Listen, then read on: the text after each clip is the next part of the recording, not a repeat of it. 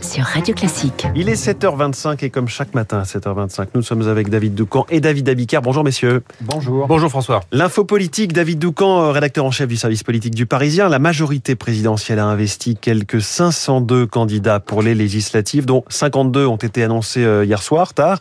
Les profils retenus en disent long sur l'objectif politique du président. Oui, ce que Emmanuel Macron recherche, c'est une majorité stable, fidèle et loyale. C'est pour cela qu'il y a euh, cet accord tripartite entre Renaissance, Modem et Horizon, la bannière ensemble. Mais quand on regarde le détail des investitures, l'objectif de stabilité et de loyauté saute aux yeux, avec d'abord une forte prime aux députés sortants, LREM et Modem. Ils représentent environ les trois quarts des investis. En gros, Macron a gardé tous ceux qui avaient euh, travaillé et voté euh, tous les textes en bons soldats disciplinés. Regardons ensuite les nouveaux venus, qui n'étaient donc pas candidats en 2017. Là encore, nous sommes sur des profils qu'on peut très difficilement soupçonner d'une éventuelle déloyauté vis-à-vis de Macron. Il y a par exemple des ministres, comme Gérald Darmanin ou Jean-Michel Blanquer. Il y a des maires, comme celui de Poissy, Carl Olive, ou euh, de Mont-Saint-Barreul, Rudy et les gestes, euh, et qui, euh, pour sa part, est étiqueté d'hiver gauche, mais qui avait appelé à voter Macron dès le mois de mars. Même analyse pour toute une série de conseillers ou salariés du mouvement présidentiel qui se voient propulsés candidats aux législatives. Marc Ferracci, actuel conseiller du Premier ministre Jean Castex, mais surtout intime d'Emmanuel Macron, dont il fut le témoin de mariage. Paul Midi, actuel directeur général de Renaissance, les anciens conseillers élyséens Jérôme Perra et David Amiel, ou encore le conseiller spécial de Gérald Darmanin au ministère de l'Intérieur, Mathieu Lefebvre. Donc des fidèles et finalement peu d'ouverture ou de tentatives de déstabilisation de la droite. Oui, parce que si j'ose dire, il n'y a plus grand-chose à déstabiliser. Euh, plusieurs élus LR espéraient, sinon une investiture, au moins ne pas avoir de candidat macroniste face à eux. Guillaume Larrivé, Philippe Juvin avait levé la main publiquement, plaidant euh, contre la ligne d'indépendance de leur parti pour un rapprochement politique entre LR et la Macronie. Ils en sont pour leurs frais. Euh, ils en sont pour leurs frais puisqu'ils auront un adversaire macroniste en juin face à eux. Macron a en revanche investi Robin Reda, pécréciste de l'Essonne, et deux sarkozystes, Constance Le Grip dans les Hauts-de-Seine et Laure Miller dans la Marne.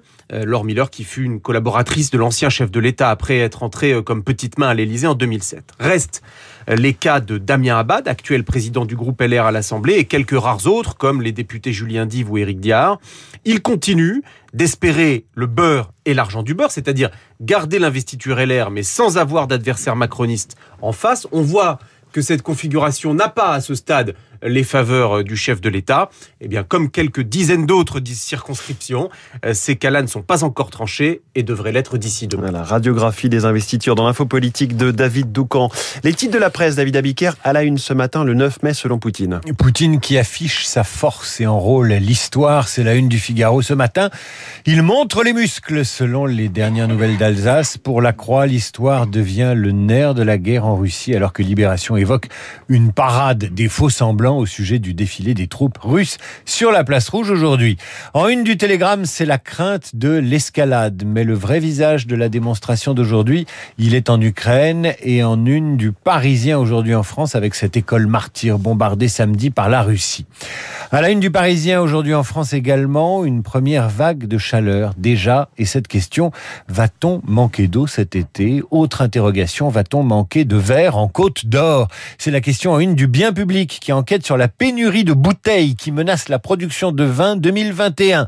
En une des échos, le défi de la hausse des prix dans le secteur de l'alimentation et l'huile pour ne donner que cet exemple, l'huile qui fait encore la une du journal de Saône-et-Loire et de Corse Matin qui vous explique comment l'huile est devenue denrée rare. Merci David Abiker. Bonjour Renaud Blanc. Bonjour François. La matinale avec votre invité. L'historien économiste Nicolas Bavresse, son regard sur la réélection d'Emmanuel Macron et surtout quel cap pour le chef de l'État, toujours à la recherche d'un Premier ministre. Quelles sont pour lui les priorités du nouveau quinquennat dans une démocratie Dixit Nicolas Bavrez Épuisé, Nicolas Bavrez, mon invité 8h15, le studio de Radio Classique. La politique française, mais aussi la guerre. Nous sommes le 9 mai, jour du grand défilé militaire à Moscou pour fêter la victoire sur l'Allemagne nazie.